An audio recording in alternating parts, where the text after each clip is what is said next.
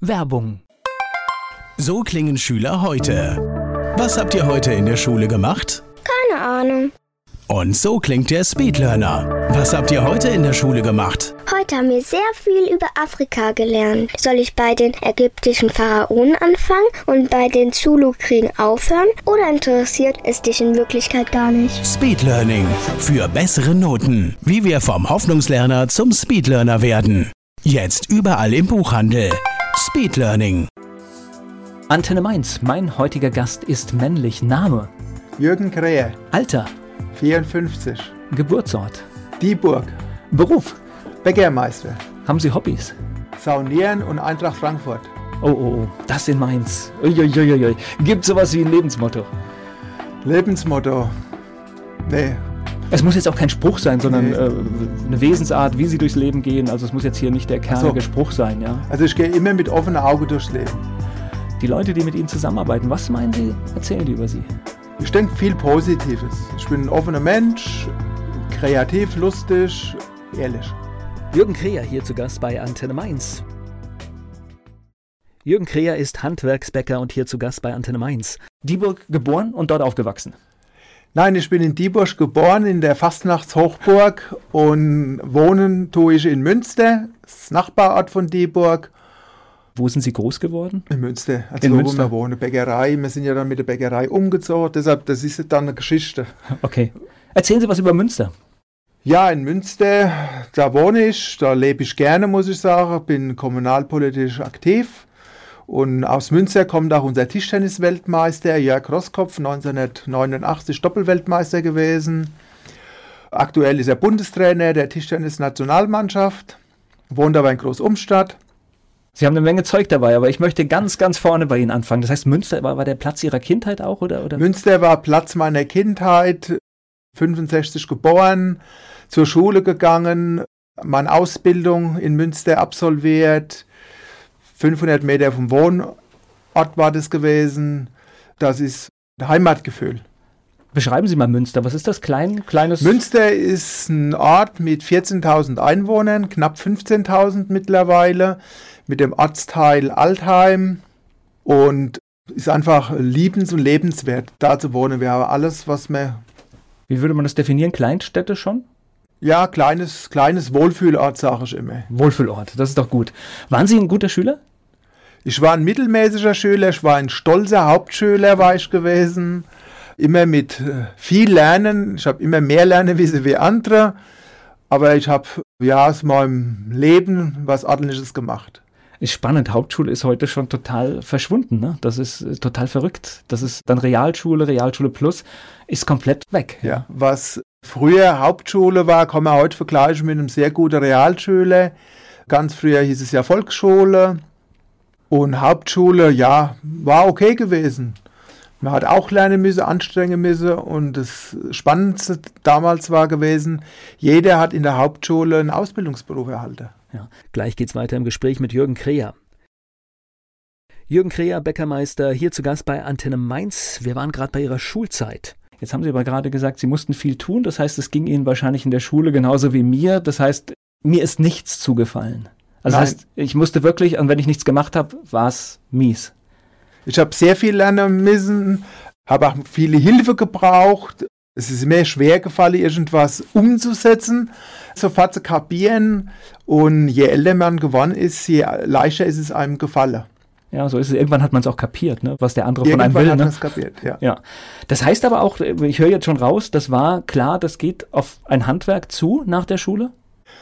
Ich wollte schon immer Bäcker werden, schon seit meinem Kindesalter von 19 Jahren. Habe mit der Mutter immer zu Hause in der Küche Kuchen gebacken und bin halt jeden Tag an der, wie ich zur Schule gefahren bin, an der Bäckerei vorbeigefahren.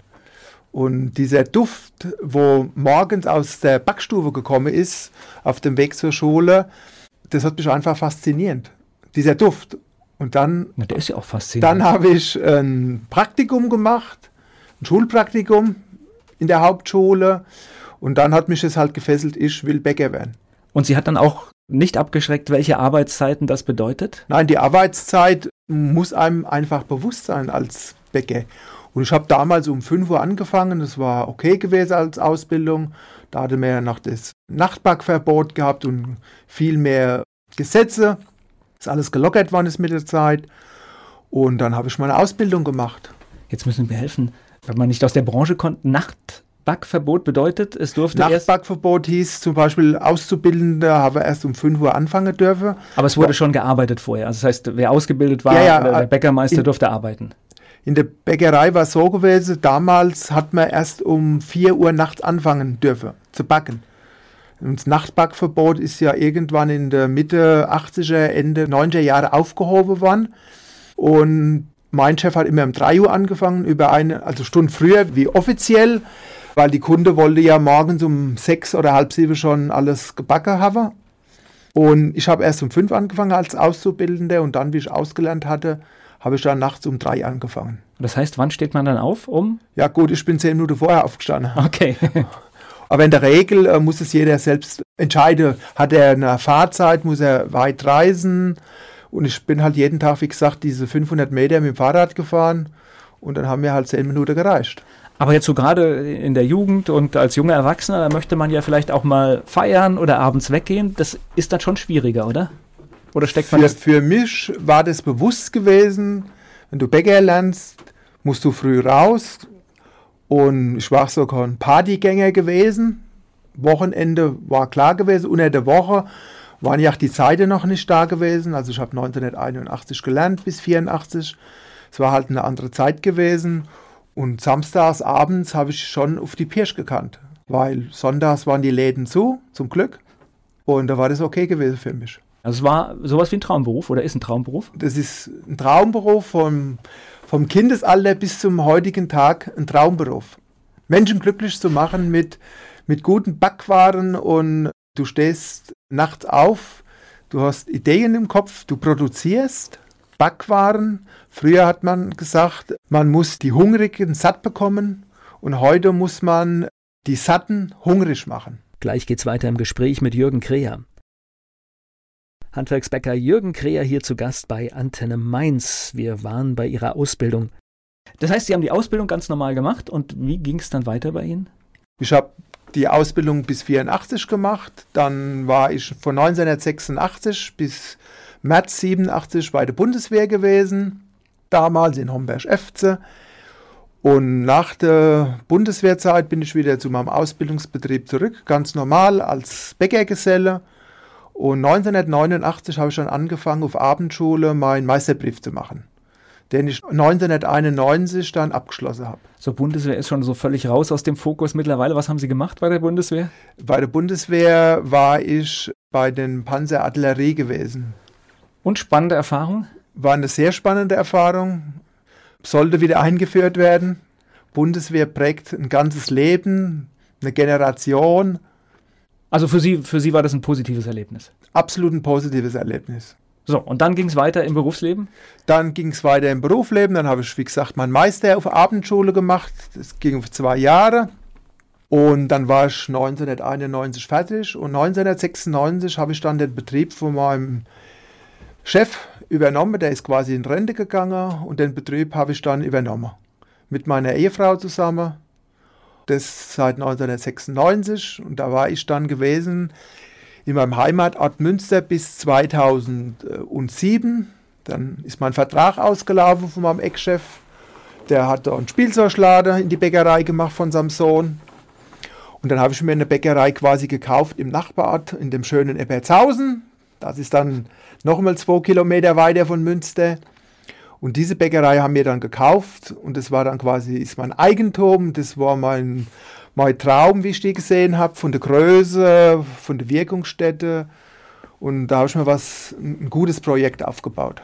Waren Sie von zu Hause aus schon so geprägt mit, mit der Selbstständigkeit, dass das eine Option ist oder haben Sie sich das selbst erarbeitet? Nein, ich habe mir das, diese Selbstständigkeit, da habe ich mir alles selbst erarbeitet. Mein Papa, der war Maler und Lackierer gewesen. Dann habe ich noch einen, einen Zwillingsbruder, einen Freund gleichzeitig. Der ist von Beruf Schlosser, also ein bisschen handwerklich geprägt. Und dann haben wir mal Frau, die kam aus dem Steuerbüro gewesen. Das ist hilfreich. Und dann habe ich gesagt, wir haben die Chance, uns selbstständig zu machen. Meine Frau hat dann ihren Job gekündigt und da haben wir gesagt, okay, wir probieren es. Und dann waren wir quasi von 1996 bis 2007 in Münster in der Bäckerei und dann sind wir gewechselt nach Ebertshausen 2007 und haben uns quasi auch von der Mitarbeiterzahl vergrößert, ist alles größer geworden. Und ja, wir haben dann mehr Personal gebraucht und haben uns immer weiterentwickelt. Gleich geht's weiter im Gespräch mit Jürgen Kreher. Er steht früh auf, er ist Handwerksbäcker Jürgen Kreher hier im Gespräch bei Antenne Mainz. Jetzt haben Sie gesagt, sich selbstständig machen, das hört sich immer so leicht an, aber es ist was völlig anderes, ob man in seinem eigenen Betrieb arbeitet oder für jemand anderen, oder? Selbstständig, also ich war schon immer selbstständig gewesen, in dem schon als Kindesalter. Mein Zwillingsbruder und ich, wir waren immer selbstständig gewesen. Mutter war mal krank gewesen, Papa hat viel gearbeitet. Wir waren schon immer als, als Kinder selbstständig gewesen. Und dann kam das Projekt Selbstständigkeit. Naja, als Unternehmer. Man sagt ja, man unternimmt was. Und meine Frau hat mitgezogen, hätte meine Frau nicht mitgezogen und dann hätte ich das Projekt quasi abgebrochen. Und wir sind halt durch das Bekanntheit werden oder wir haben ganz viel verändert in der Backbranche. Wir sind immer besser geworden, was die Qualität und, und die Mitarbeiter betrifft. Also es ist ein ganz hohes Risiko heutzutage, sich selbstständig zu machen. Es macht Spaß, aber es wird immer schwieriger, muss ich sagen, auch in der Branche standzuhalten. Der kleine Handwerksbetrieb, der verschwindet in der Regel vom Markt. Wir haben hier in Deutschland noch ungefähr 12.000 Betriebe. Ich sage immer, auch die kleinen Betriebe, so wie wir sind, wir sind insgesamt acht Mitarbeiter. Wir können auch den großen Bäckerkollegen, diese ganze Bäckereiketten, die werden ja immer so ein bisschen auch an den Pranger gestellt, die muss ich immer wieder in Schutz nehmen. Also ich ziehe vor den äh, Kollegen den Hut, ich sage, das sind Kollegen. Einen Betrieb, der 100 Filiale hat, vielleicht 2000 Mitarbeiter, 1500 Mitarbeiter, das ist eine riesige Herausforderung. Der hat große Probleme in anderen Gesellschaften und ich habe halt kleine Probleme in Anführungszeichen mit Kleinigkeiten, vielleicht mit dem Kunde, weil er irgendwas haben will und ich kann es ihm nicht produzieren. Wobei ich jetzt sagen musste, also gibt es hier natürlich auch. Es gibt diese Filialbäcker, die viele Strukturen haben, aber ich muss jetzt auch sagen, auch dort finde ich viele gute Sachen. Das heißt, da finde ich, habe ich mit der Qualität gar kein Problem. Ich bin manchmal so ein bisschen nur entsetzt, wenn ich zum Beispiel sehe, was, was für Waren im, im Discounter zum Beispiel verkauft werden. Ja, der Discounter ist ja unser größter Gegner im deutschen Bäckerhandwerk. Also, das ist die Konkurrenz. Ein Bäckerkollege, der viele Filiale hat, oder ein kleiner Handwerksbäcker, das sind Kollegen, die sind in der Bäckerinnung in der Regel Mitglied. Und das ist keine Konkurrenz in dem Sinn. Also ich sehe das jetzt nicht als Konkurrenz. Auch bei mir im Wohnort sind größere Bäcker vorhanden und jeder hat seine Nische. Aber der größte Konkurrent, das sind die Discounter, diese Backstationen, wo das Brötchen eben nur 11 Cent kostet, der Buttercroissant 19 Cent, die Laugenbrezel für 15 Cent, ob das Lidl, Aldi, ich sage jetzt einfach mal die Namen, das sind unsere größte Göckne. Was ist denn so ein Brötchen für 11 Cent? Also Sie können das nicht, ne? Also das Brötchen für 11 Cent kann ich nicht produzieren. Da steckt viel zu viel Arbeit dahinter. Bei den großen Betrieben ist es dann halt einfach so, das läuft über die Masse, über die Industrieanlagen und deshalb können die das so günstig anbieten. Qualitativ kann man sich über alles streiten ob es gut oder schlecht ist. Der eine sagt, mir schmeckt es, das kostet ja auch nur so viel. Was in der Zutaten drin sind, heute haben wir ja das schwere Gesetz, wo alles drinstehen muss, kann man ja dann googeln, was es ist, das muss ja jeder selbst entscheiden.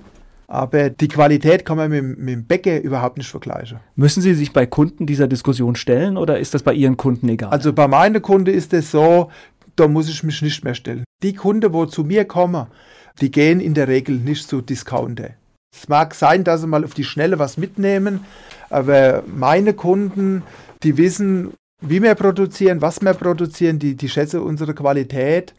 Also es gibt da nichts zu bemängeln. Gleich geht's weiter im Gespräch mit Jürgen Kreher.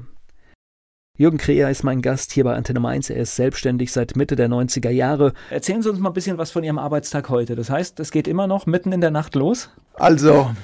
also. Backen ist für mich Leidenschaft, das heißt früh aufstehen. Also mein Arbeitstag beginnt morgens um in der Regel um 1 Uhr nachts. Und mein Mitarbeiter. Das heißt also, wenn ich gerade im Bett bin, stehen Sie auf, ja? Das kommt drauf an, wann Sie ins Bett gehen. ja, das ist, das ist so ähnlich, ja. Das ist so das Bäckerleben. Ja, also ich bin jetzt vielleicht Mitte drin. Es gibt Bäckerkollegen, die fangen noch früher an. Da hörst du zum Beispiel in der Branche, die fangen abends um 18, 19 Uhr schon an, in verschiedene Schichten, in den Großbetrieben. Ich fange um 1 Uhr nachts an, manchmal auch ein bisschen früher. Bin in der Regel um 7, 8, wo ich als Betriebsinhaber sagen kann, so, ich kann gehen, meine Mitarbeiter, die kommen um Viertel nach eins oder um drei. Ich habe insgesamt sind wir in der Backstube aktuell halt zu dritt nur. Ja, wir arbeiten unsere sieben, acht Stunden und wir können uns das schon einteilen. Wir sind technisch sehr gut aufgestellt und das ist so unser, unser Nachtablauf und ja, Sie haben jetzt gerade gesagt, Sie sind nur zu dritt. Ich habe immer wieder in Beiträgen oder im Fernsehen immer wieder den Beiträge gesehen, wo halt tatsächlich sagen, uns fehlt der Nachwuchs. Es gibt junge Menschen, die würden das machen, aber die wollen einfach nicht mehr um diese Uhrzeit aufstehen. Ist das, ist das wirklich ein Problem, Nachwuchs in der Backstube zu finden? Also Nachwuchs in der Backstube zu finden, ist ein schwieriges Problem, aber generell im Handwerk. Das Handwerk hat generell ein Nachwuchsproblem. Keiner möchte ins Handwerk. Keiner weiß warum, hat sich in den letzten zehn Jahren einfach so etabliert. Handwerk, was willst du im Handwerk? Aber ich denke, jetzt durch Corona gehen viel mehr ins Handwerk. Und beim Bäckerhandwerk ist es schon schwierig, klar, die Arbeitszeit. Mittlerweile ist es so, es gibt ja kein Nachtbackverbot. Das heißt, wenn ein Jugendlicher heute fünfmal um den Häuserblock rennen muss, weil er in der Schule es nicht gebacken bekommt, auf gut Deutsch, und mit 18 aus der Schule kommt, weil er erstmal gechillt hat und dann sind die 18, dann gibt es kein Jugendschutzgesetz mehr. Und dann sagt der Betriebsinhaber, so, du musst um 2 Uhr anfangen, das schreckt schon mal ab. Dann kommt es darauf an, wo kommen die jungen Leute her. Heute ist es ganz schwierig, einen jungen Mensch aus dem Ort zu bekommen. Heute kommen sie von überall her. Das heißt, sie brauchen ein Fahrzeug, das sie an den Arbeitsplatz kommen können. Das ist schon die Schwierigkeit. Aber es gibt doch noch ganz gute junge Menschen, die das, den Beruf erlernen wollen. Also ich habe keine Probleme damit, junge Menschen zu begeistern. Ich habe jetzt insgesamt in meiner beruflichen Laufbahn 25 Menschen ausgebildet. Ich bekomme immer Menge, welche, ne? weil ich auch ein guter Ausbilder bin. Wir sind 2017, waren wir Deutschlands bester Ausbildungsbetrieb im Bäckerhandwerk als Kleinbetrieb und es macht Spaß. Und vor allen Dingen bei Ihnen sieht man, was man gemacht hat. Also es gibt ja heute so viele Jobs, selbst das, was ich jetzt hier mache, ich kann mir das zwar anhören, aber ich sehe es letztendlich auch nicht, ja. Und, und Sie haben am Ende ein Produkt in der Hand. Das ist ja das Spannende. Du gehst nachts in die Backstube, du hast einen Rohstoff, dann stellst du Sachen her, dann machst du morgens dann Lade auf, weil alles da ist. Und dann mache ich mittags mal Lade zu und ich habe alles verkauft. In der Regel habe ich immer alles verkauft. Ich produziere auch so nachhaltig, dass ich so wenig wie möglich Retouren habe und wegschmeißen muss. Das prägt unsere Gesellschaft heutzutage, dass einfach zu viele Lebensmittel weggeschmissen werden. Also wir, wir sind in der Überproduktion. Der Kunde kommt in Lade morgens um 6 Uhr, da muss alles da sein. Das gab es früher nicht. Früher hat es 1, 2 Sorte Brotsarte gegeben. Und heute muss um 6 Uhr alles, das komplette Programm da sein, weil du siehst den Kunde heute nur einmal im Laden in der Regel. Und das, wie gesagt, das hat sich alles verändert. Und dann ist das Spannende dann, wenn alles verkauft ist, weißt du ganz genau, den nächsten Morgen geht es wieder weiter mit dem gleichen Produkt oder ein anderes Produkt. Und du kannst die Menschen einfach dort damit begeistern. Und immer wieder musst du das frisch backen. Und das ist das Spannende an, an dem Berufsfeld. Aber Sie kriegen in Ihrem Betrieb dann auch ein Gefühl, was weiß ich, dienstags läuft das, donnerstags läuft das, am Wochenende brauche ich das und deswegen kann man wahrscheinlich auch ganz gut planen. Ne? Also ich habe das jetzt mittlerweile im Griff. Also wenn man das über 25 Jahre macht, auch die Selbstständigkeit, weiß man ungefähr, was man braucht. Sicher, es gibt Tage, da verzweifelst du, weil ganz viel übrig ist. Da ist die Biotonne ruckzuck voll, das schmeißt du weg. Selbst wenn du es an die Tafel gibst oder wie auch immer, das tut dem Herz weh. Da steckt so viel Herzblut drin und dann schmeißt du das in die Tonne. Und mir ist es am liebsten, wenn ganz viele Kunden bei mir ihre Ware vorbestellen, dann bekommen die das auch. Und dann das, kann man planen. Und da kann man ganz planen, gerade am Wochenende, da wird ganz viel vorbestellt, weil der Kunde schon sagt, dem Kräher seine Backwaren möchte ich haben, also muss ich vorbestellen. Ich bin auch bekannt dafür, dass ich öfters ausverkauft bin und habe eine große Einzugsregion mittlerweile, wo die Kunden herkommen. Also nicht so, dass sie nur vom Ort kommen. Also teilweise bis zu 20, 25 Kilometer nur um gutes Brot zu kaufen. Naja, also jeder, der einen Handwerksbäcker in seiner Nähe hat, weiß das, glaube ich, zu schätzen. Das soll der zu schätzen wissen. Weil es ist ja auch kein Standard. Also wir, wir haben hier zum Glück bei uns auch, wir haben in der Altstadt einen Handwerksbäcker noch. Ich habe direkt bei mir ein Dorf weiter ein. Und das muss man echt zu schätzen wissen und auch zu unterstützen. Ja, ja, die, die, ich sage immer, die Kunde, wenn du gut bist und wir sind einfach gut, immer nach weiter nach außen tragen, wie wichtig es eigentlich noch ist, dass man Handwerksbäcker vor Ort hat. Also man muss dazu sagen, ich bin in Ebertshausen, wir haben 5600 Einwohner in Ebertshausen und da bin ich auch stolz drauf. Wir haben noch zwei backende Bäcker und zwei Metzgereien.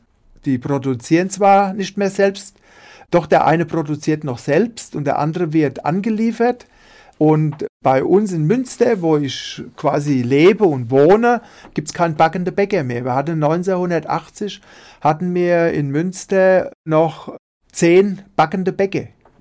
Und jetzt sind wir im Jahr 2020 kein backende Bäcker mehr. Ja. Dabei sollte man immer denken, dass ein Bäcker auch die Sachen selbst macht, ne? Und das ist es, äh, ja. das gehört einfach zum Leben dazu in einem Ort. Weil ein Ort lebt davon, wenn, wenn Geschäfte vorhanden sind. Also ich bin kein Freund von Ebay und, und, und alles, das zerstört quasi auch das Leben. Für mich zählt mittlerweile die Orte so als Schlafstätte. Die Leute schlafen hier nur noch im Ort dann gehen sie morgens zur Arbeit, kommen abends wieder zurück und da fehlt irgendwas. Und bei uns jetzt in Ebertshausen, da ich trage ganz viel für das Ort bei, so als Lebensqualität, gerade am Wochenende, wo es ein bisschen länger dauert beim Einkaufen, haben wir riesen Schlangen und, und da wird ein bisschen gequatscht. Ja, man, man, man trägt einfach beim Bäcker ganz viel dazu bei für die Kunde. Gleich geht's weiter im Gespräch mit Jürgen Kreher. Jürgen Kreher ist Bäcker aus Eppertshausen und mein Gast hier bei Antenne Mainz. Schön finde ich noch Ihre Idee des Bürgerbrots. Das Bürgerbrot ist entstanden 2014. In Münster war unser Bürgermeister gewählt worden, neu. Und ich bin Parteifreund von ihm. Ich bin politisch noch aktiv im Gemeindeparlament bei uns in Münster. Und er hat über mich gesagt, mach doch ein Bürgermeister Frankbrot. Und da habe ich gesagt, ich kann kein Bürgermeister Frankbrot in Ebertshausen verkaufen, das geht nicht. Aber ich lasse mir was einfallen.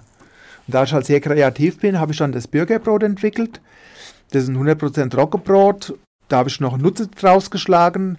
Pro verkauftes Brot du mir 50 Cent spendieren an gemeinnützige Aktivitäten. Die Jugendfeuerwehr, vor kurzem jetzt war in Ebertshausen die katholische Bücherei, war der Computer kaputt gewesen, da haben wir gleich 500 Euro gespendet von dem Bürgerbrot. Also wir tun verschiedene Hilfsprojekte, wo wir fördern aber nur was im Jugendbereich hauptsächlich ist. Also was, also ich tue keinen Fußballverein sponsoren, da sehe ich keinen Nutzen davon. Bin zwar riesen Fußballfan, aber ich tue jetzt keinen Fußballverein, Trikotwerbung oder sowas machen. Also alles, was für mich Sinn macht, wo das Geld auch wirklich gebraucht wird. Ist ja okay. Also das, das heißt, es gibt ja viele, die die Dinge unterstützen und jeder findet da seinen Fokus. Ja, Insofern ja. ganz perfekt. Was hat denn jetzt Corona mit Ihnen gemacht? Corona hat nur verrückte Sachen äh, mit mir gemacht. Corona hat uns auf die teilweise dümmsten Ideen gebracht. Zwar gleich am Anfang war das gewesen, wie der Corona gekommen ist. Du stehst nachts in der Backstube und hörst nur noch Corona am Radio. Entweder drehst du den Sender weg oder du. Also zeitweise war das chancenlos, weil der nächste Sender hat es genau Genau, geglaubt, ja. du, du kannst machen, was du willst. Entweder machst du deine eigene Musik an und kannst das alles nicht mehr hören. Aber das ist ja noch das Schöne an dem Bäckerberuf nachts. Wir sind immer die Erste, kriegen die Nachrichten mit, was überhaupt nachts passiert, was abends passiert ist. Das ist dann auch noch spannend. Und dann hat mal eine Mitarbeiterin gesagt, das geht mir so auf die Nerven, das Corona, wir müssen irgendwie was Verrücktes machen. Und da haben wir dann Amerikaner gemacht, weil ich ein Mensch bin, der schnell handelt. Also wenn ich Ideen im Kopf habe, müssen sie schnell umgesetzt werden. Das ist Handwerk, das ist das Leben ist es. Und haben wir Corona-Amis gemacht. Die haben wir dann so orange überzogen und meine Gesellin hat dann so einen Mundschutz drauf gemacht. Das hatte ich auf Facebook hochgeladen. Das ist, glaube ich, 80 Mal um die Welt geteilt worden und überall. Dann war es in den Medien gewesen, also Fernsehen ist auf uns zugekommen, Radiostationen sind gekommen und habe darüber berichtet. Also ich habe immer Ideen, was auch an Ideen kommt. Und Corona hat uns halt in dem Sinn verändert, dass die Leute dann halt einfach jetzt gemerkt haben, was das Bäckerhandwerk heißt sich anzustellen wieder um gute Qualität. Also wir haben kein Klopapier verkauft, wir haben das Klopapier verschenkt. Wir hatten so kleine Kakis, hatte wir zusammengestellt. Das war ein Mürbteig, so ein Spritzmürbteig. Hat ausgesehen wie so ein Kaki und da haben wir noch eine Rolle Klopapier dazu geschenkt, dass es die Leute halt, dass sie keine Panik kriegen. Das war ja zeitlang ein richtiger Bringer dann Das, wahrscheinlich. das war ein Bringer gewesen, genau. Und Wobei ich gerade höre, es zieht schon wieder an, der Klopapierkauf. Also Ja, es ja, es zieht's fängt schon wieder an. Ja. Vielleicht lässt mir wieder was einfallen. Ja, und Corona hat also die erste vier Wochen hatte mir riesen Umsätze gehabt. Da habe ich noch meiner Frau gesagt, wenn es so weitergeht, können wir ja in Rente schon fast gehen. So viel Geld äh, verdienen wir, aber das hat sich dann ganz schnell wieder äh, gemerkt. Und der Vorteil für, von Corona war für mich gewesen, wir sind eine kleine Handwerksbäckerei. Wir haben keinen Kaffee dabei, nur so ein kleines Sitzkaffee mit so zehn Personen. Und die anderen Bäckerkollegen, die viele Kaffees haben, die haben richtige Umsatzeinbuße bekommen. Also sie haben eine richtige, ja klar, weil das fehlt, weil wenn Das Leute nicht fehlt. Kaffee trinken, da sitzen und irgendwas essen, genau, das ist es war ja alles weg ist. geschlossen Ja. gewesen. Die haben richtig mächtige Probleme. Das läuft heute noch, dass sie Probleme haben. Also wir sind durch diese Krise gut weggekommen. Also es hat einen Vorteil als kleiner Handwerksbetrieb. Es hat Nachteile als kleiner Handwerksbetrieb. Ja, ich bin zufrieden mit dem Corona jetzt. Okay. Also sie sind flexibel, Ich bin natürlich, weil sie flexibel kleiner sind und, genau, und anders können- reagieren können. Ja. Ja, ja. Gleich geht's weiter im Gespräch mit Jürgen Kreher. Er ist Bäcker, Jürgen Kreher, hier mein Gast bei Antenne Mainz. Wir waren gerade beim Thema Corona. Die Leute stehen draußen wahrscheinlich an. Ja, bei uns geht es einige Mal. Wir haben noch eine Überdachung, dass die Leute, wenn es regnet, stehen sie nicht ganz so im Regen. Aber es hat sich alles gut eingependelt. Also zwei, drei Kunden dürfen wir reinlassen und das, das funktioniert gut. Jetzt haben Sie gerade gesagt, 12.000 Handwerksbäcker. Habe ich richtig verstanden? Gibt es noch Betriebe? Ja, es gibt noch 12.000 Handwerksbetriebe, die quasi registriert sind, in einer Bäckerinnung sind. Ich bin zum Beispiel äh, Mitglied der Bäcker, wir sind die größte Innung in Hessen. Das heißt, es ist die, Bäckerinnung Darmstadt, Dieburg, der Rheingau ist jetzt mit dabei, also Wiesbaden, Frankfurt, das heißt dann die Bäckerinnung Frankfurt, Wiesbaden, Mainz. Sie haben immer so, so einen Blick auf, auf das Geschehen in Ihrer Branche? Ja, ich bin aktuell, bin ich immer im Bilde, weil ich im Vorstand bzw. in der Bäckerinnung dem Ausschuss angehöre und ich bin immer aktuell dabei, wie es in der Branche aussieht. Das heißt, Sie kriegen auch alle Probleme und alle, alle Dinge, die jetzt da gerade aktuell sind, auch mit. Ja, ich kriege alle Probleme mit, wie es eben läuft. Also ich bin immer sehr informativ und das ist für mich auch wichtig, dass viele Bäckerkollegen eigentlich in der Bäckerinnung drin sind. Also es gibt auch viele Bäcker, die gehen in so eine Innung überhaupt nicht rein. Das ist ja so alles freiwillig. Naja, wir haben das in vielen Bereichen. Das ist, manche klagen, dass es nicht mehr genügend Menschen gibt, die sich gewerkschaftlich organisieren. Aber auch genauso ist es auch tatsächlich bei den Selbstständigen. Auch dort nimmt die Organisationsfreude tatsächlich Genau, ja. ab. Das ist ja auch ein, eine Form der Solidarität, weil man tauscht sich aus, man kriegt Rechtshinweise, man kriegt Dinge, die passieren und man kann vielleicht frühzeitig von Dingen, die jemand anderem passiert sind, auch lernen. Ja, genau. Unsere Bäckerinnung zum Beispiel hat ihren Sitz in Königstein. Und da haben wir einen Hauptgeschäftsführer, der ist gleichzeitig Anwalt. Also viele Bäcker, die nutzen die Chance, die rufen dann quasi auf der Geschäftsstelle an, die haben dessen das Problem, dann kriegen sie ganz schnell geholfen. Wenn man kein Innungsmitglied ist, kann man sich an anderer Stelle an die Handwerkskammer wenden. Ein Handwerksbetrieb muss bei der Handwerkskammer quasi gemeldet sein, sonst kann er sich nicht selbstständig machen. Und da bekommt er auch geholfen. Aber für mich war das schon immer klar gewesen, in so einer Organisation mitzumischen. Ich war ja selbst der letzte Obermeister der Bäckerinnung, bevor wir zur Fusion gekommen sind, damals mit Darmstadt. Und bin seit über 30 Jahren Prüfungsausschuss. Also ich nehme die jungen Leute die Prüfungen ab.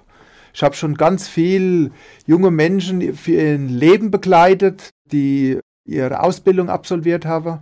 Was ist ein Obermeister? Jetzt müssen Sie mir das erklären. Also ein Obermeister ist so, also so eine Bäckerinnung, die wird geführt aus Vorstände und dann gibt es den, den Obermeister der Bäckerinnung, der wird dann von den Mitgliedern gewählt, so ähnlich wie ein Vereinsvorsitzender. Und so ist, wie gesagt, die Bäckerinnung, das ist eine Organisation. Und die Bäckerinnung, dann kommt die nächste Stufe, die Landesinnung. Und die nächste Stufe dann von der Landesinnung ist dann der Zentralverband des deutschen Bäckerhandwerks mit Sitz in Berlin. Und ich bin quasi Mitglied in der Bäckerinnung und gleichzeitig im Vorstand der Bäckerinnung Wiesbaden, Darmstadt, Frankfurt. Gleich geht's weiter im Gespräch mit Jürgen Kreher. Handwerksbäcker Jürgen Kreher hier zu Gast bei Antenne Mainz. Wenn zum Beispiel jemand in Wiesbaden Bäcker werden will, dann sitzt er auch im Prüfungsausschuss bei der Handwerkskammer. Er ist mein Gast hier bei Antenne Mainz. Was muss ich denn machen, um so eine Prüfung zu bestehen, die Sie abnehmen? Nein, man muss Bäckermeister sein. Ja? Also wenn ich, ich bin jetzt gewählt im Prüfungsausschuss, ich bin der Prüfungsvorsitzende. Ich unterschreibe diese ganzen Zeugnisse und gewählt bin ich von den Mitgliedern. Gibt es eine Mitgliederversammlung und die habe dann gesagt, okay, der Jürgen Krähe ist ein Kandidat als Prüfungsausschuss. Vorher war ich immer Beisitzer gewesen, als Gesellenbeisitzer, das heißt als Arbeitnehmerbeisitzer. Und wenn man dann selbstständig ist, dann hat man die Position als Arbeitgeber. Ich wollte jetzt tatsächlich wissen, wenn, wenn jetzt jemand die Ausbildung gemacht hat, dann legt er die Prüfung ab. Wie geht das? Was muss der machen? Bei der Prüfung. Ja. Also es ist so zurzeit bei uns, der muss zum Beispiel, wenn er eine Abschlussprüfung macht, die müssen so 45 Brötchen herstellen, die müssen ein Franzosenbrot herstellen, die müssen Dauergebäck, das sind so flammende Herzen. Also alles, was wir so wollen. Ne? Alles, ne? was wir so wollen, müssen die herstellen. Entweder ist ein Sandkuchen dabei oder ein Flechtgebäck, ein vierer Zopf aus vier Strängen. Und die Prüfung dauert ungefähr so sechs Stunden. Das ist ein praktischer Teil und dann hat man dann sein theoretischer Teil. Was ist, wenn in so einer Prüfung was schief geht? Ist das, ist das dann Durchfallen oder, oder, oder? Ja, es wird nach Punktsystem bewertet. Das heißt, beim Theorieunterricht, die haben dann Mathematikaufgaben, wo sie ausrechnen müssen. Dann haben sie fachliche Fragen, das sind Ankreuzfragen. Da werden verschiedene, wie hoch ist die Teigtemperatur, was ist ein Einstufensauerteig, was ist ein Zweistufensauerteig, das sind verschiedene Fragen. Dann kommt noch die Wirtschaftskunde dazu, im wirtschaftlichen Teil, Politik, wie werden Arbeitsverträge gemacht, das ist ein Wirtschaftsteil. Und dann haben wir noch einen mündlichen Teil. Mündlich muss nur gemacht werden, wenn die Note nicht ganz ausreicht, wo man noch einmal so 20 Minuten den Prüfling quasi die mündliche Prüfung nimmt. Und dann hat man, wie gesagt, den praktischen Teil, der wird in der Berufsschule abgehalten. Und der Prüfungsausschuss setzt sich in der Regel zusammen aus dem Lehrer, das ist der Beisitzer, dann der Prüfungsvorsitzende und dann ein Arbeitgeber. Also in der Regel sind, ist man zu dritt bei so einer Prüfung.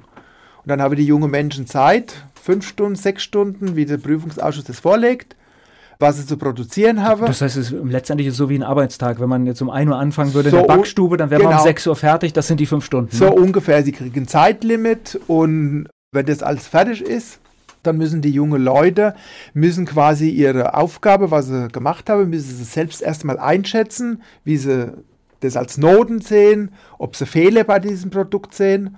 Das bewerten wir dann, dieses Gespräch. Und dann sind die Prüfer, wir gucken dann, ist ein Brotfehler, also Brot müssen sie auch noch herstellen. Was haben sie aufgearbeitet? Wir haben schon welche dabei gehabt, die haben die Hefe vergessen. Okay. Und das haben die dann halt aber auch nicht gemerkt. Und haben wir gesagt, warum ist das Brot so flach? Ja, das wissen wir nicht.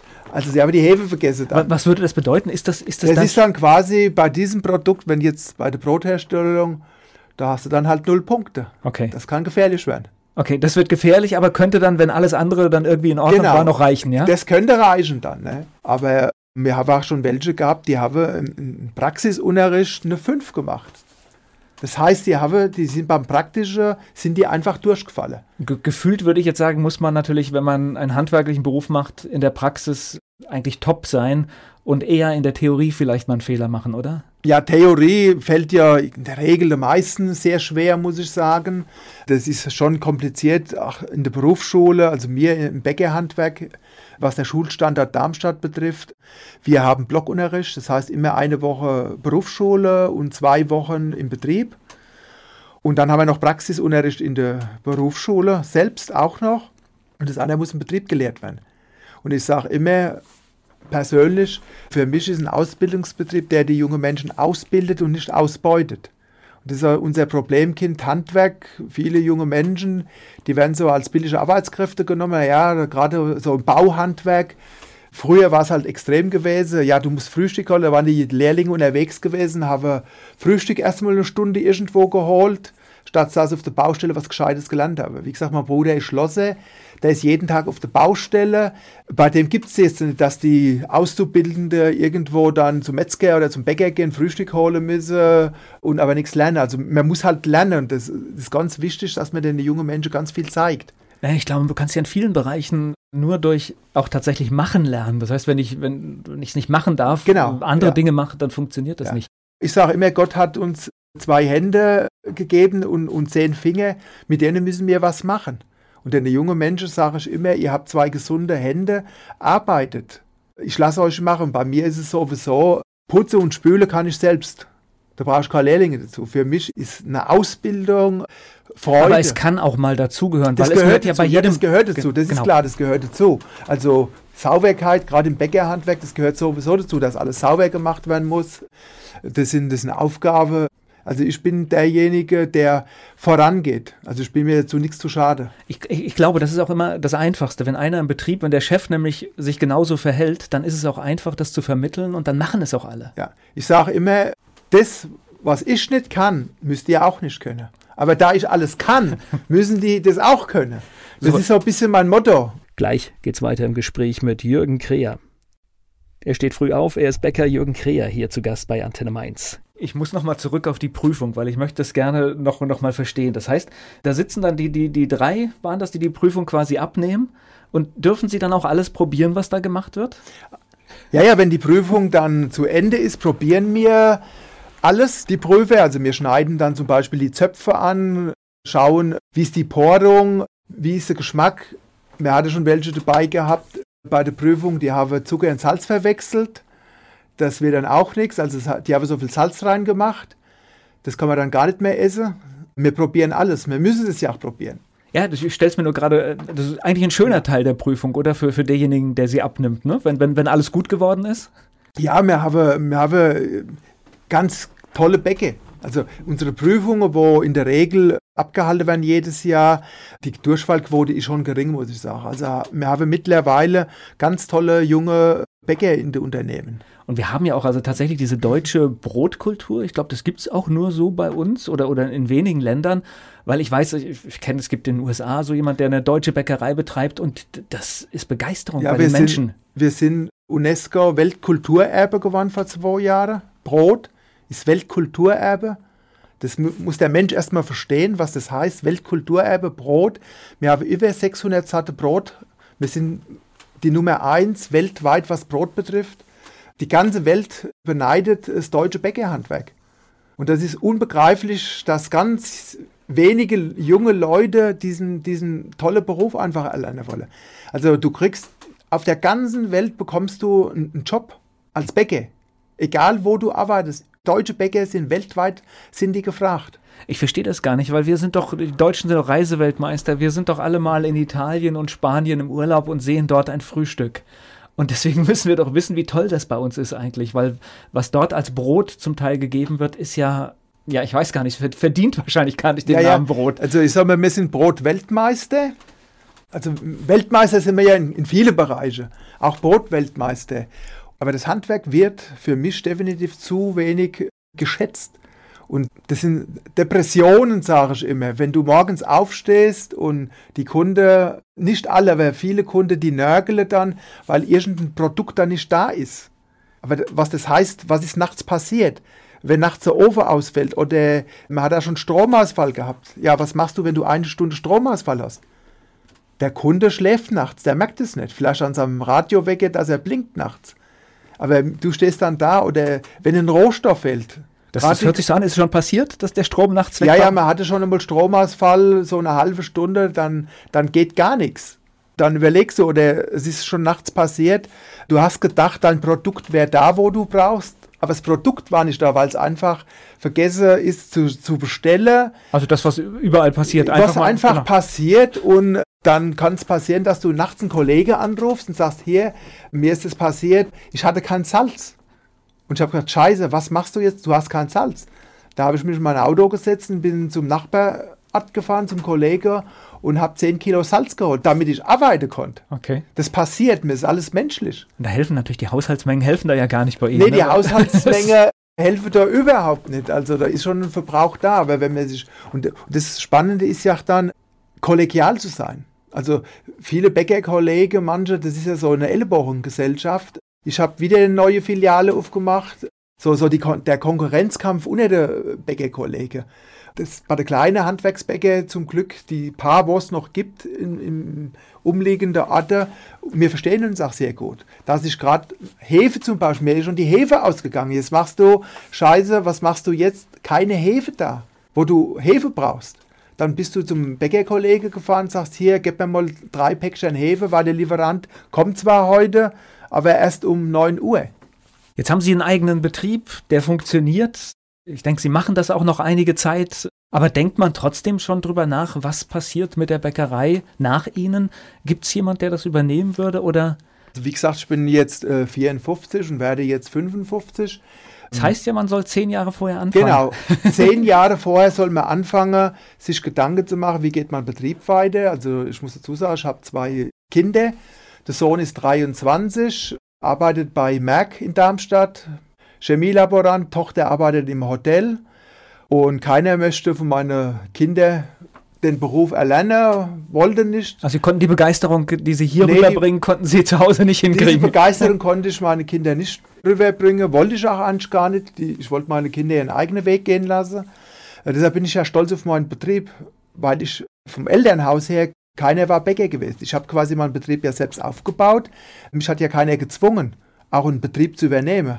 Das ist ja so ein bisschen in der Branche, ja, haben Bäckerei, du Also viele sind das in der dritten Generation, ja. Dann, Also ich lege da gar keinen Wert drauf, wenn viele sind da ganz stolz, die vierte und die fünfte Generation.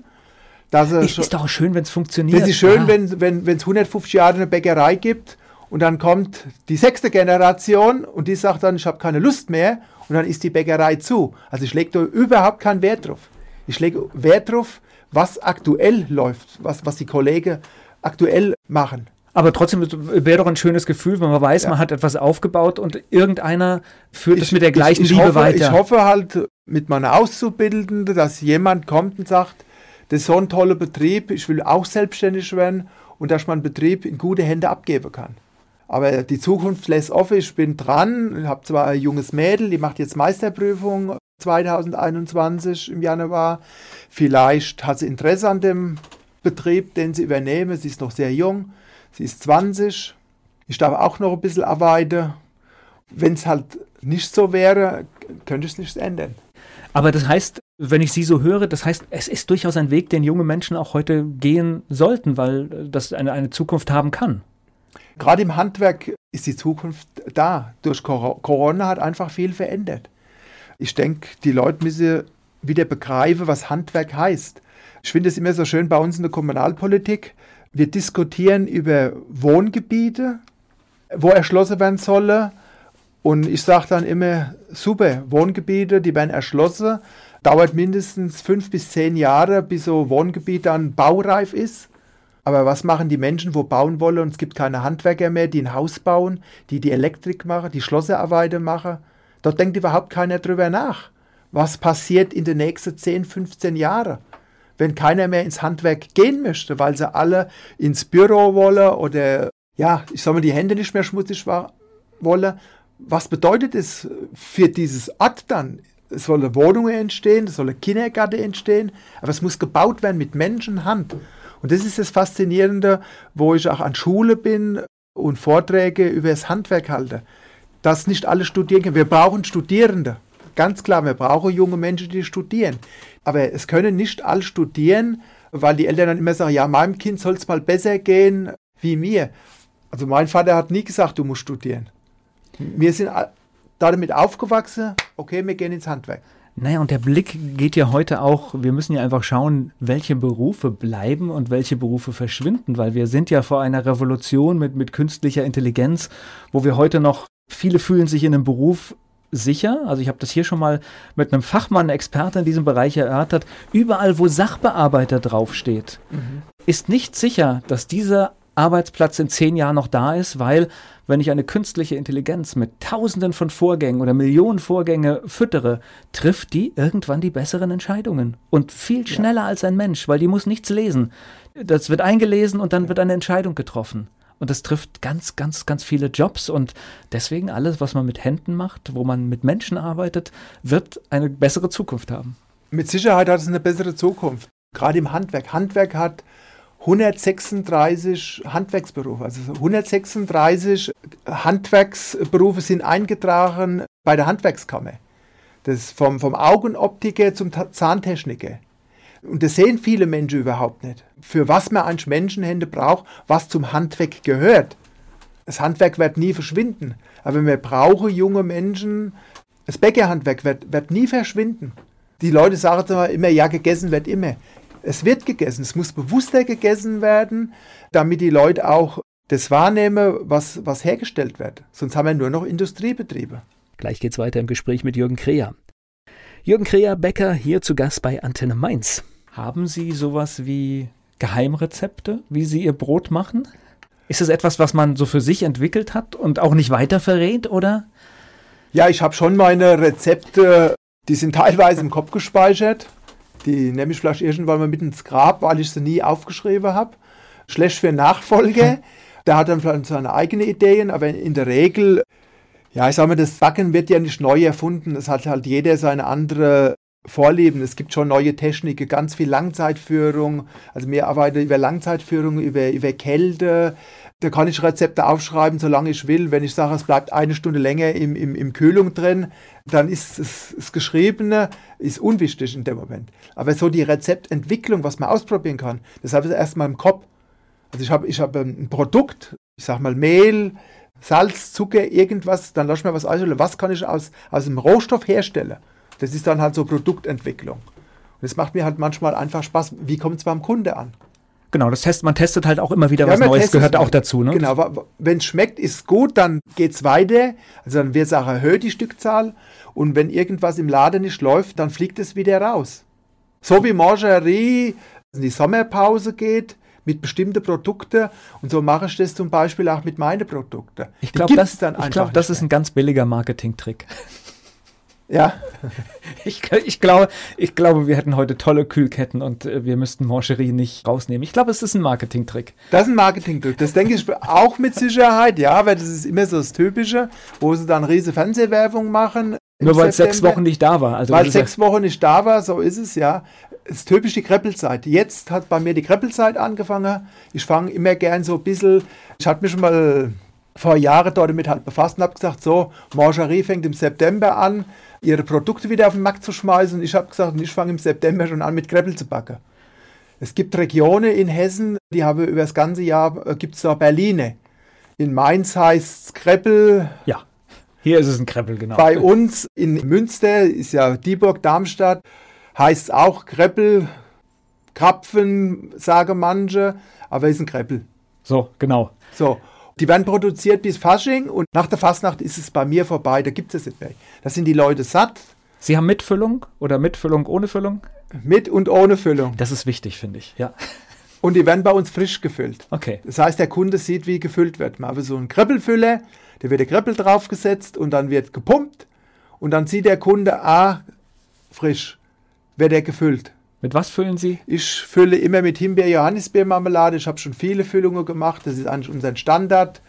Bin so kein Fan jetzt von Eierlikör und Nougat und was nicht alles, weil da ist wieder, da muss ich viel produzieren.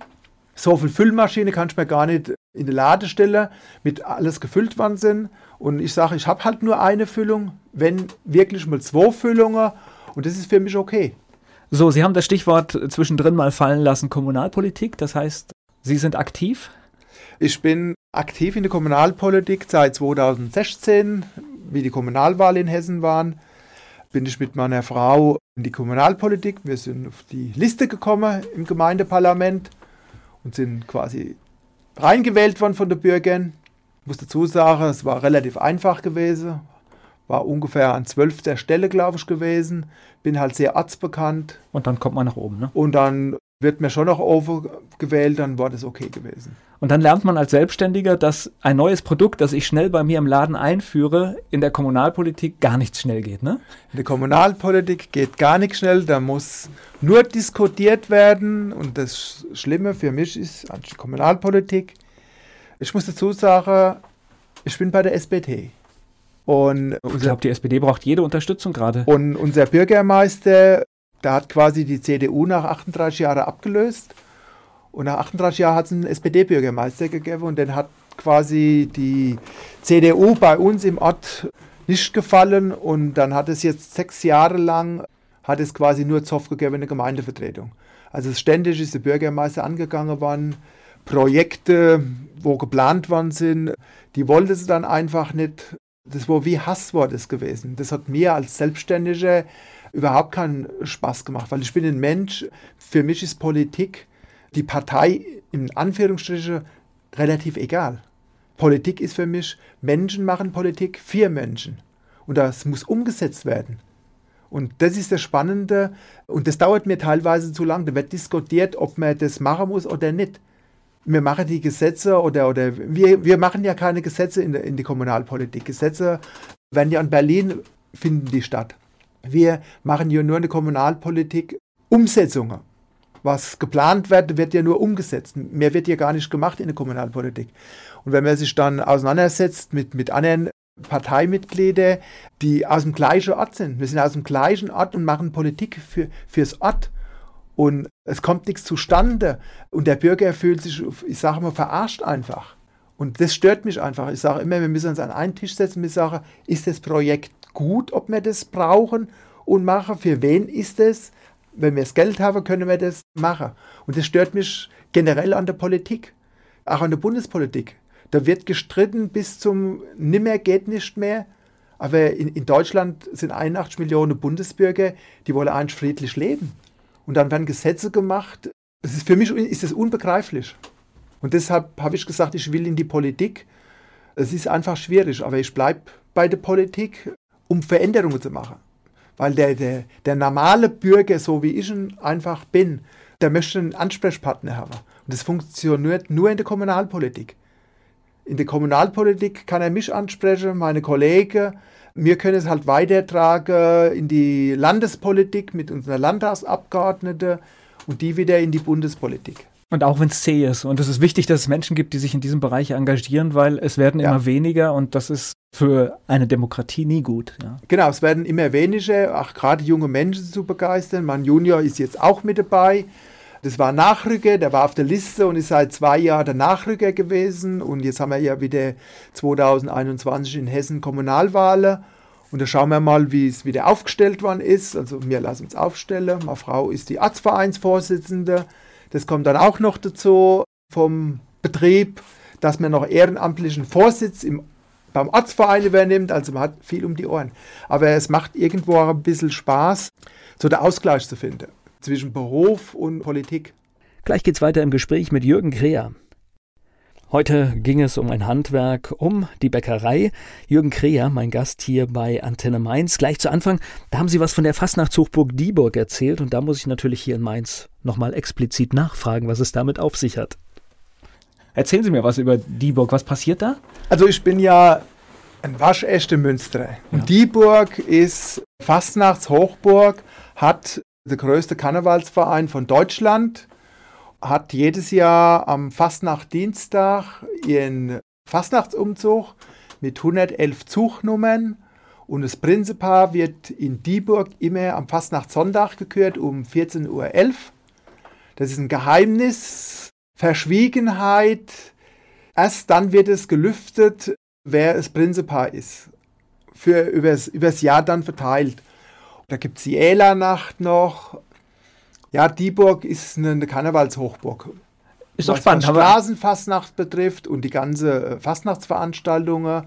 Mittlerweile wird sogar teilweise auch der, der Umzug im HR-Fernseher übertragen. So ein bisschen dienstags. Ich bin kein Fastnachter in dem Sinn mehr. Früher, wie ich noch angestellt war, bin ich immer auf die Fastnacht gegangen, aber das hat sich mit den Jahren einfach ja, zurückgelegt, weil einfach die Zeit fehlt. Aber in diesem Jahr oder in dieser Kampagne, die jetzt vor den Narren liegt, ist es eigentlich egal, weil es wird überall nichts stattfinden. Also der KVD in Dieburg hat seine ganze Fastnachtsveranstaltung auch abgesagt. Corona verändert halt viel. Ich weiß nicht, wie es auch weitergeht mit den Menschen, gerade die, wo in der, in der Bütt stehen, die sich Gedanken machen über das ganze Jahr. Ja, wo, es ist äh, bei den äh, Vereinstrukturen, ich mache mir darüber viele Gedanken, wenn so lange Zeit nichts passiert und nichts stattfindet, da bröseln natürlich auch diese Strukturen irgendwann, weil vieles ist ja einfach dadurch, dass immer wieder was stattfindet, dadurch hält das ja. so zusammen. Und wenn das mal so ein ganzes Jahr nicht passiert, da kann ich mir vorstellen, dass da auch viele Strukturen wegbrechen und es schwer wird, die wieder richtig hinzubekommen. Ja, das ist das Gemeinschaftsleben. Es findet gar nichts statt. Keine Veranstaltungen, gerade Fasching. Menschen lernen ihren Partner kennen. Ja, ist auch ein Ausgleich das zu ist, vielen Dingen. Das ist ein Ausgleich zum, zum, zum Berufsalltag. Ja, was macht das mit den Menschen? Und wie viele Vereine sind abhängig von Veranstaltungen? Was ist, wenn es diese Vereine nicht mehr gibt? Dann gibt es auch dieses Faschings, wo schon seit Tradition ist. Fasching sollte ja auch zu Weltkulturerbe werden, war auch mit dabei damals bei der Ausschreibung bei Brot. Brot ist damals Weltkulturerbe geworden. Fastnacht, glaube ich, ist kein Weltkulturerbe geworden in Deutschland. Kommt äh, hier vielleicht noch. Kommt vielleicht noch, ja. Und das ist es, äh, gerade hier im Mainzer Raum. Mainz ist, ist, ist Hochburg, was Fastnacht betrifft. Was passiert mit den Vereinen? Wie viele Vereine gibt es dann da danach? Es ist unglaublich, was hier passiert in dieser Zeit. Und ich weiß gar nicht, wie das in diesem Jahr überhaupt so funktioniert, dass nicht doch irgendwie Leute meinen, feiern zu müssen, weil es ja so viele Menschen normalerweise ja. sind. Ich kann mir das noch gar nicht richtig vorstellen. Ich bin da mit meinem Bäckerhandwerk. Ich habe der geilste Beruf zurzeit, weil ich muss mir keine Gedanken machen, ich muss mir nur erst dann Gedanken machen, wenn die Menschen nicht mehr zum Einkaufen kommen, weil sie nicht mehr kein Geld verdienen, genau. weil sie keinen Job mehr haben. Und dann können die nicht sagen, ja, da gehst du zum Bäcker. Noch ist es okay. Aber was passiert, wenn viel von der Bildfläche verschwindet und die Leute haben keinen Job mehr? Gerade was auch die, die, die Fasching-Näherinnen, die ganz viele Sachen wir, nähen. Wir, wir vergessen gerade, äh, also wir vergessen gerade ganz viele Dinge. Der ganze Kulturbereich, das hat solche fatalen Folgen und wir müssen da, und ich hoffe auch, dass da Politik auf Bundesebene und auf Länderebene noch richtig aufwacht, weil das geht so nicht, wie wir das gerade machen. Dass wenn sie sehen, dass irgendwie Künstler nicht mehr auftreten können, weil die Bedingungen nicht da sind. Und ich würde gerne auch in zwölf Monaten noch in ein Kino gehen können. Ja. Und das ist alles in Gefahr. Ja. Und da müssen wir echt ja. richtig gerade aufpassen. Dass und die Künstler generell, gerade was auch mit Fasching, wir haben ja sehr viele kleine Künstler, gerade in Mainz, die nicht bundesweit bekannt sind, die 50 Prozent wahrscheinlich vielleicht im Jahr ihren Unterhalt damit verdienen. Wo sie sagen, Fastnacht ist für mich eine riesige Einnahmequelle. Und dann findet es nicht mehr statt. Keine ja. Veranstaltungstechniker, die alles zur Verfügung stellen, die verschwinden vom Markt. Was ist, wenn die vom Markt verschwinden?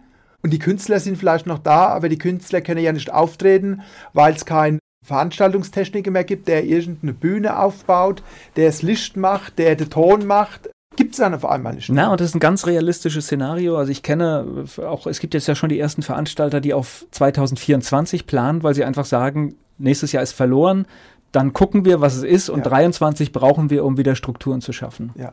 Also es ist schon eine ja. verrückte. Aber jetzt sind wir völlig vom, vom Thema hier abgekommen, aber haben wir noch den Schlenker nach Dieburg gemacht. Haben Sie irgendwann in der Woche mal frei oder arbeiten Sie durch?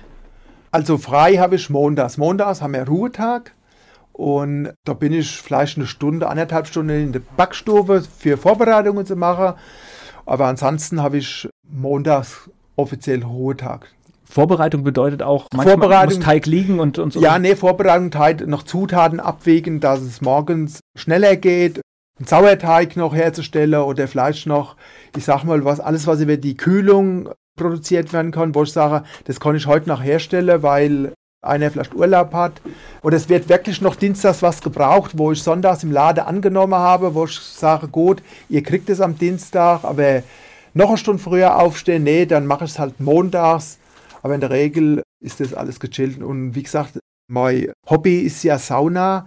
Ich bin mindestens dreimal in der Woche in der Sauna. Und das ist mein Ausgleich, quasi im Fitnessstudio, aber nur Sauna. Und das passt dann. Und wie gesagt, Wochenende Fußball. Ich bin noch beim Eintracht-Fanclub, bin ich noch mit dabei, auch im Vorstand. Und Das sind so meine Hobbys. Hört sich alles gut an. Und Sie haben jetzt, glaube ich, für den Beruf des Handwerksbäcker hier richtig Werbung gemacht und vielleicht gibt es ja irgendeinen, der sich jetzt wieder dafür interessiert, weil ich glaube, es wäre schön, wenn das auch weiterhin so bleibt, dass wir Handwerksbäcker überall haben. Danke ja. für das Gespräch. Vielen Dank.